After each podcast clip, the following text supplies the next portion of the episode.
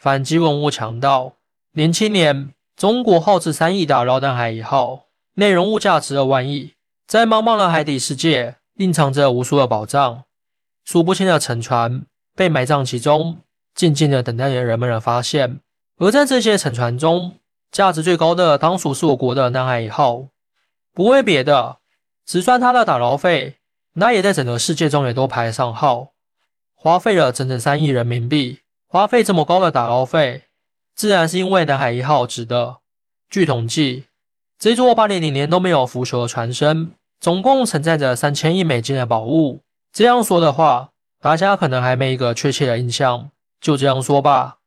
原先龙泉窑的暗纹青瓷，全世界只有三个，但是在打捞南海一号的时候，创力爪子下去，直接捞上来十三个。不仅如此，在南海一号上总共留了十几万件。来自八零零年前的宋朝瓷器，对于这样的一件惊世宝物，日本却闻风而来，对外声称南海一号属于他们，并且让我们还回去。这我们当然不干了，空口无凭的。你说是你的就是你的，那我还说日本是中国的呢？那么日本究竟为什么会这么说呢？难道仅仅是因为厚脸皮吗？当然肯定不全是啊，日本肯定得扯出什么证据的。问题来了，公说公有理，婆说婆有理，这归属权问题最后到底是怎么算的呢？事实上，这艘宝船发现纯属偶然，是广州打捞队这个英国旧药公司寻找一艘东印度沉船的时候发现的，没发现英国要找的古船，但却意外的发现了一艘来自八零零年前的宋朝沉船，这也算是一种无心插柳柳成荫了。不过，根据我国打捞队当时的技术来看，想要最大限度的挖掘出这艘价值连城的古船是不可能。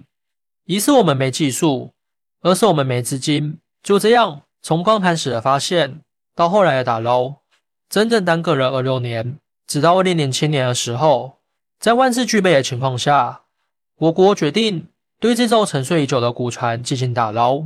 首先，因为我们设计的打捞方案是整体打捞。因此，就需要先制造一个巨大的钢铁沉箱。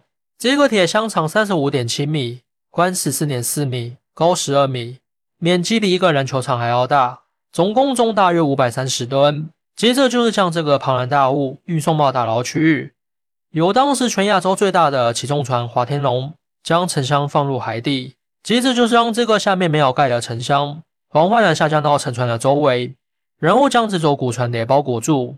等待考古队一顿忙活之后，终于将箱体给放置的到位了。接下来就是要在沉箱的底部插入三十六根钢梁，然后再把沉箱给托起来。别看现在说的是云淡风轻的，但是在当时的挖掘现场，气氛非常的焦灼，因为上面的这两个步骤一个比一个棘手，稍有不慎，整个南海一号都会倒塌，没人能担得起这个责任。因此，挖掘必须只许成功，不许失败。在插入第一根钢梁的时候，由于海泥又厚又硬，将钢梁都给整变形了。后来又想出了一个招儿，那就是将洞口给改小，然后将钢梁的头给改成尖的，前面再加上水泵，用高压水冲开淤泥。第一根钢梁顺利插入对面的孔洞之后，剩下的钢梁也就好办了。就这样，整个南海一号的打捞过程持续了九个月，其中的艰辛困难自然不必多说。最终，在二零零七年的十二月二十二日上午十点，被埋葬已久的南海一号终于重见天日。日本为何说南海一号是他们的？就在我国费尽了千辛万苦，将古船给顺利挖出之后，日本跳出来了，说南海一号属于他们，并且理由还像模像样的，说在日本的历史记载中，曾经有一艘来华贸易的商船，在中国采购了大量的物资。返航的时候遭到了风浪，然后在中国的海域内沉没了。现如今，南海一号的发现位置以及船上的宝物都和当年记载中的那艘船非常相似。希望我国能够早日归还给他们。其实，单从时间上来说，日本人声称的在南宋时期就有大量商船和我国进行海外贸易，这个说法却符合实际。中日之间的海上贸易。确实是在两宋时期的时候开始逐渐兴起，并逐渐繁荣，形成一定规模的。但是直到南宋时期，日本由于战乱物资不足的原因，才开始大力的发展海上贸易，自此大量的商船才开始来华进行交易，有商业贸易，这是个事实，没错。但也不能说在南海发现的沉船就是他们的呀。之所以走过这条路，所以路上发现的所有宝贝都是他的。这样的想法未免有点强盗逻辑。不过，尽管日本不断声称南海一号的属于他们，但是没关系，南海一号上的文物会自证自己的身份。但从瓷器的来源上说，这些精美的瓷器都来自我国的陶瓷之乡景德镇。除此之外，还有一些瓷器出自一些民窑，都是些有市无价的宝贝。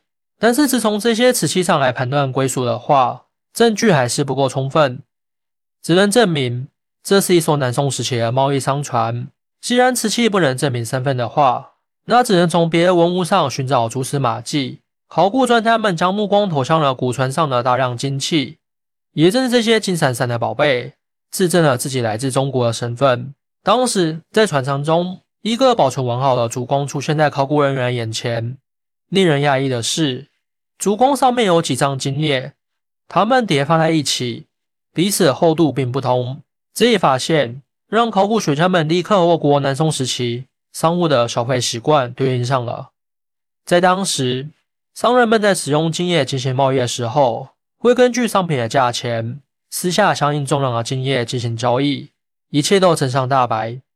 这艘船的主人不是日本人，而是来自南宋时期的一位商人。根据考古学家们的推测。知名商人可能想亲自将货物运送到对方的手中，却没想到在海上突然遇上了滔天巨浪，连人带船的一下都给卷入了海中。对于这艘价值连城的古船，不仅体现了我国当时高超的陶瓷工艺，还反映出当时对外贸易的发达程度。从建天日的南海一号，也将那个时代的灿烂文明送到了世人眼前。更多精彩内容，请关注伴你听书。